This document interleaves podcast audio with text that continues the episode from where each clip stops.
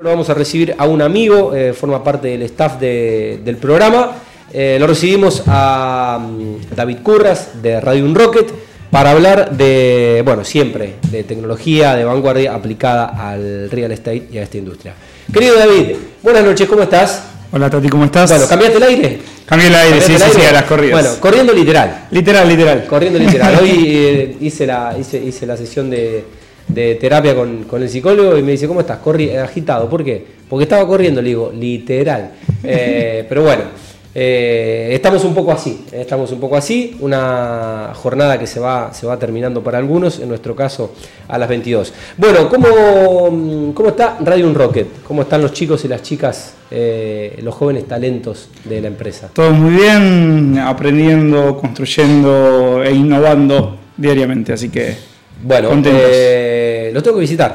Tengo que visitar. Todavía no fui a esa oficina futurista eh, que, que me invitaste, pero me quiero hacer un ratito para visitarte. Quizás este mes, eh, si no te vas de viaje a trabajar, por ahora no, no hay yo- planes. Yo tampoco. Así que quizás me pueda dar una vuelta. Mientras sigamos diciendo que tenemos que correr y no volar, literal, ah, vamos a estar bien. El problema es cuando tengamos que volar acá, acá, acá, acá- acá en nuestra- ciudad. Bueno, David, eh, ¿qué trajiste? Veo ahí unos, uno- unos chiches que la verdad no tengo la más remota idea qué es. Traje, como siempre, traigo algún juguetito nuevo. Ajá. Eh, esta es la tercera vez que vengo. Primero trajimos el casco de realidad virtual, después Sí, señor. trajimos unos lentes de, de realidad aumentada Ajá. y ahora traje algo de haptic. Haptic, eh, que lo, lo estuve, lo estuve consultando con mi asesora de inteligencia artificial, eh, con Lucía, y bueno, me tradujo eh, Haptic a háptica, ¿está bien? Ja- tecnología háptica. Sí, en- en español. En, en español. Bueno, em, ¿qué es eh, la tecnología Haptic? Básicamente se centra en lo sensorial, Oh, ok. de los eh, y específicamente en el tacto, de los cinco sentidos. Ajá. Es decir, tenés eh, toda la parte audiovisual que se concentra en la vista y en el oído. De hecho, la radio por mucho tiempo ha sido tecnología para, para la audición. Y bueno, hoy por hoy todo lo que es realidad virtual, todo este mundo virtual que uno accede, ya sea desde, desde el casco de realidad virtual en- o, o una realidad aumentada donde inyecta cosas virtuales en el mundo y estás inmerso, hasta simplemente ver una película. ¿no? Es decir, vos, vos ves una película. eh, el caso más simple, podríamos decir, de, de algo haptic es el cine 4D, que la mayoría conocemos, en donde uno tiene algunas cuestiones sensoriales, la Sí. espalda que se mueve, Sí. el movimiento, eso es, eso es un poco haptic de los casos más simples. Ok. em, bueno, ¿qué de lo que viste en ese último viaje? Recordame dónde estuviste ahí en... Estuvimos en San Francisco, en la AWE, eh, que es el principal evento del mundo, se hace en distintos Sí. lugares del mundo, pero es el principal evento de realidad aumentada, virtual y haptic, aplicada a cualquier industria. Puntualmente de esta tecnología, eh, ¿viste algo vinculado, relacionado o que ya se pueda empezar a, no sé si a, a utilizar, pero sí a probar en lo que podría ser la, la- la industria del real estate? Sí, hay, hay cosas aplicadas. No lo vi ahí. No vi, Ajá. no vi ahí. Em, te puedo decir que desde mi punto de vista, y esto es mi percepción profesional, la realidad virtual está muy madura, al punto de que en lo que es real estate, hoy en Estados Unidos y en Europa, un visor, tre- un, eh, casco. un casco de realidad virtual para ver tu, tu futuro departamento es casi estándar. Es, es algo que es moneda corriente. Como hoy acá es hacer los renders. Eh, realidad aumentada es algo un poco más disruptivo. ¿No? En el mundo real estate, pero se usa mucho para eh, corrección de errores, para detección de fallos. Haptic ya es innovador al límite, ya están en, en el límite de la innovación, con lo cual es, es como el último estadio en donde todavía se está explorando los usos. Pero te puedo contar algunos casos de éxito concreto eh, que sabemos que, que aplican al área de Dale, construcción. dale, dale. Bueno, eh, este bichito lo, lo traje, lo compré, me sentí... eh, estos son unos, unos tanos hermosos, muy personajes, unos italianos, Ajá. eh, que hicieron su tesis doctoral eh, con un aparatito de esto y le fue muy bien y después lo terminaron convirtiendo en una, en una empresa eh, a la cual eh, ya lo hacen como manufactura a escala. Ok. Y mm, básicamente no sé si se alcanza a ver en cámara, ¿sí? pero un poquito más por acá creo que se Ahí está. alcanza a ver. Sí. Un juguetito que, si lo pongo acá, es como un guantecito que solo tiene tres dedos. Ajá. De esto hay mucho, hay, hay guantes que ocupan toda la mano, hay trajes completos al estilo Iron Man, Ajá. en donde no solo tenés la mano, sino tenés el brazo y El- tenés el torso. eh, Tenés el torso, El las torso, piernas y uno como Robocop puede incluso sentir eh, cosas en el cuerpo, si te pega un balazo, Sí. un Sí, cuchillazo. frío, frío, calor, un golpe. Esto lo que me sorprendió es la precisión de lo sensorial. La precisión. ¿Por qué? Porque mm, algo tan simple que yo mm, después de haber probado un montón de otras cosas no eh, estaba sorprendido de la calidad de todo. Digo, no le di dos pesos a esto básicamente. Ajá. Y cuando me puse, me puse los estos dedalitos Sí. y me puse el casco y había un caño caliente y lo toco y me quemo y además siento la textura y toco mármol y está liso y frío y toco un hielo y siento hasta que se derrite. Obviamente un poco juega la mente, ¿no? Hay, Sí. hay experimentos en los cuales uno eh, toca algo Sí, y después cierra, cierra los ojos y siente que lo sigue tocando pero no lo está tocando. Eh, pero esto está muy bien logrado. Hay, Ajá. hay mucho de esto, en, hay muchos, en muchas alternativas. Todo está bastante Productos, productos similares dentro de la misma tecnología. dentro de la misma tecnología para distintas partes del cuerpo y específicamente para la mano. eh, de todo tipo, de mucha precisión o más sensorial, Ajá. Dependiendo de para qué sirve. En el caso particular de la Ajá. industria de la construcción, se usa principalmente para lo que es entrenamiento. Entrenamiento y evaluación. Ajá. Por ejemplo, un gasista o un electricista que tiene que participar en una obra grande. Si uno lo expone a un entrenamiento o a una evaluación en la cual eh, tiene que considerar dentro de ciertos caños si hay uno que está mal, Sí, detectar.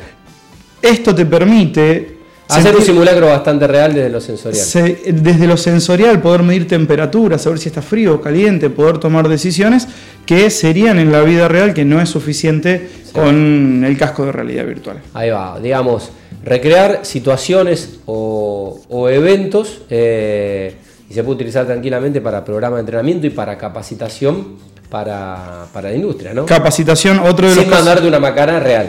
tal cual, dentro de los casos de, de éxito en seguridad, eh, las grandes obras de construcción han hecho con haptic, no con esto de los guantes, no con este juguetito, sino con, con un traje.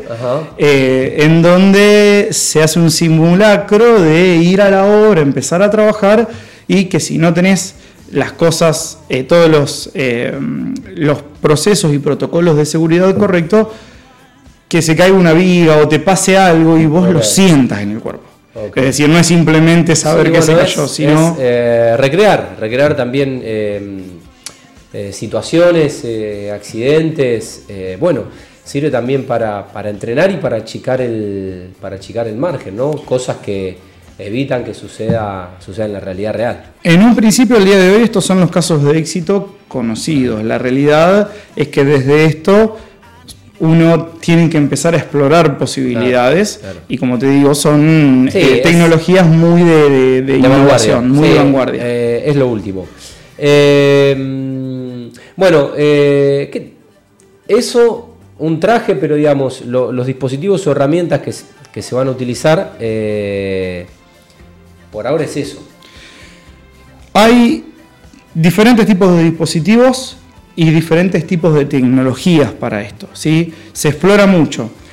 El cuerpo, sensorialmente, eh, se maneja con pequeños golpes eléctricos, ¿no? Es decir, es, es los nervios, todo el sistema Claro, nervioso. claro. Eh, entonces, muchos de los sistemas manejan pequeños golpes eléctricos para generarte el impacto. Yo lo probé y no es tan divertido. No está bueno. No está tan bueno. Obviamente a lo mejor lográndolo más realista. Como que están picaneando. Pero hoy, hoy es, ¿viste, ¿viste el chistecito que te hacían en la secundaria ese de que, de que venían con el Magic Click y te hacían Sí, esa sensación que no es muy Bueno, linda? hay que mejorarlo. Hay que mejorarlo. Pero hay otros Sí. que eh, tienen, que se manejan con impulsos.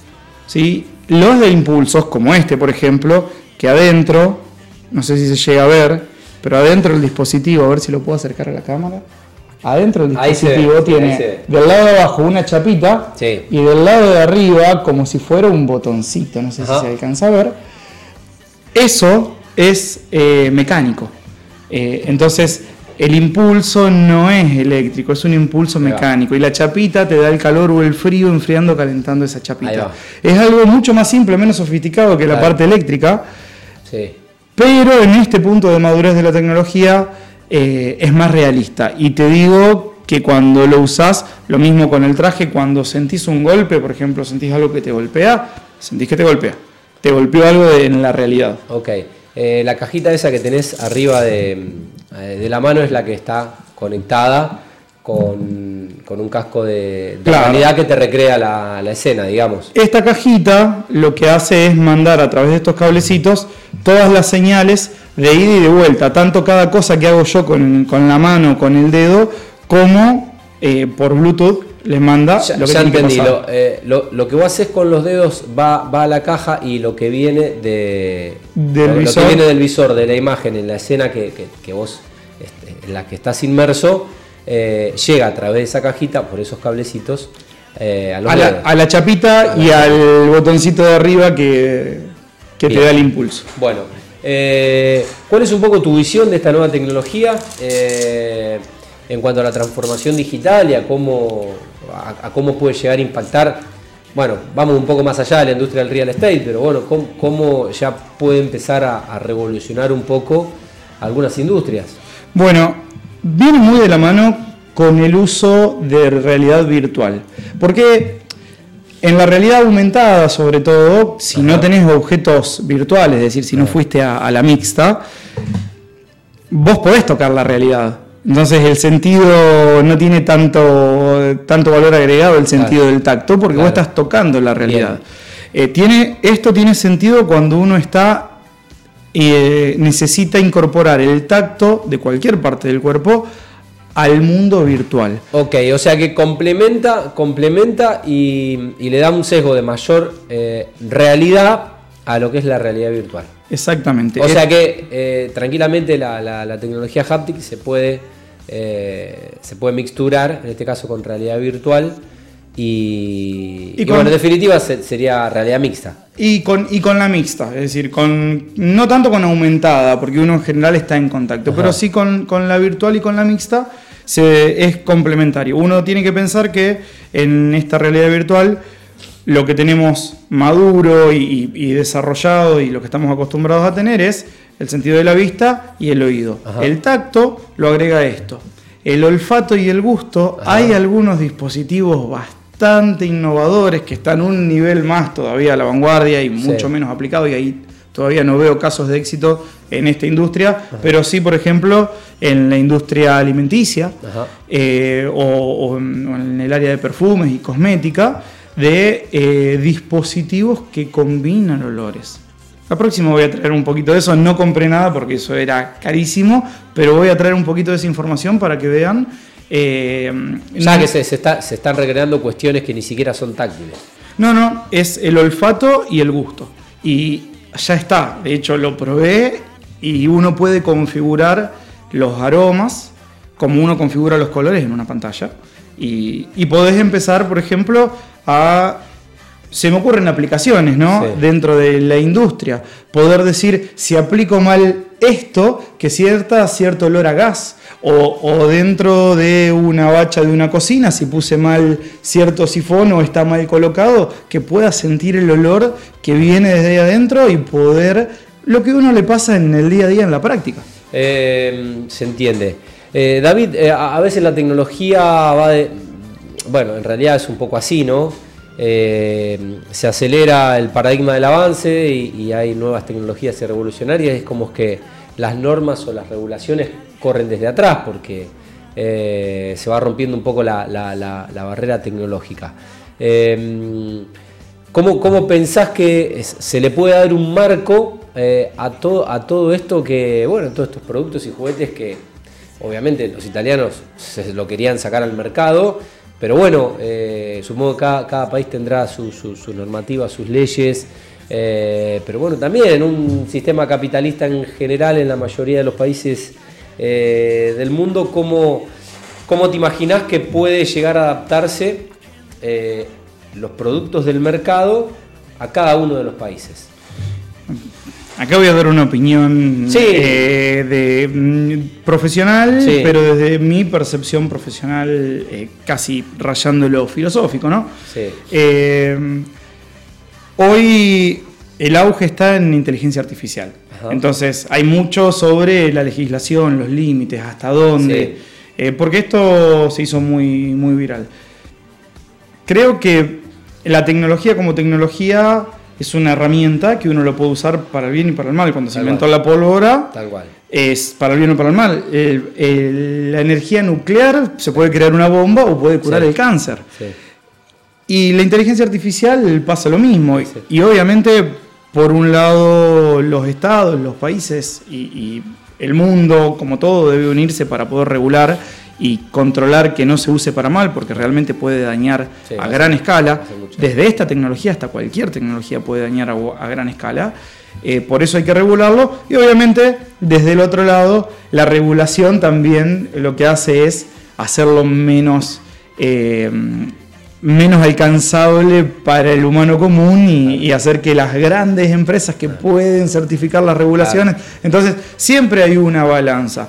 Desde mi punto de vista, que tengamos tecnología significa que tenemos herramientas. Y que tengamos herramientas no es algo malo, es progreso. De hecho, si no hoy todavía estaríamos en la época de, 2000 antes de Cristo, ¿no? Bueno, el, mm, eh, Obama en, algún discurso presidencial alguna vez dijo una frase que me quedó marcada, que eh, se puede lidiar con el pasado, como diciendo nos tenemos que hacer cargo de lo que hicimos y, que el pasado sea aprendizaje, pero no se puede lidiar con el futuro porque el futuro te lleva puesto y te pasa por arriba. Entonces, bueno, eh, los estados tendrán que elaborar al ritmo del avance tecnológico para que toda esa herramienta pueda transformar las industrias y bueno, ahora estamos hablando, este es un programa principalmente de, real estate, pero bueno, hay mucha tecnología que va a salvar vidas en la medicina y como se hizo la vacuna del COVID en poco menos de un año, bueno, eh, se tendrán que poner al ritmo de, la tecnología.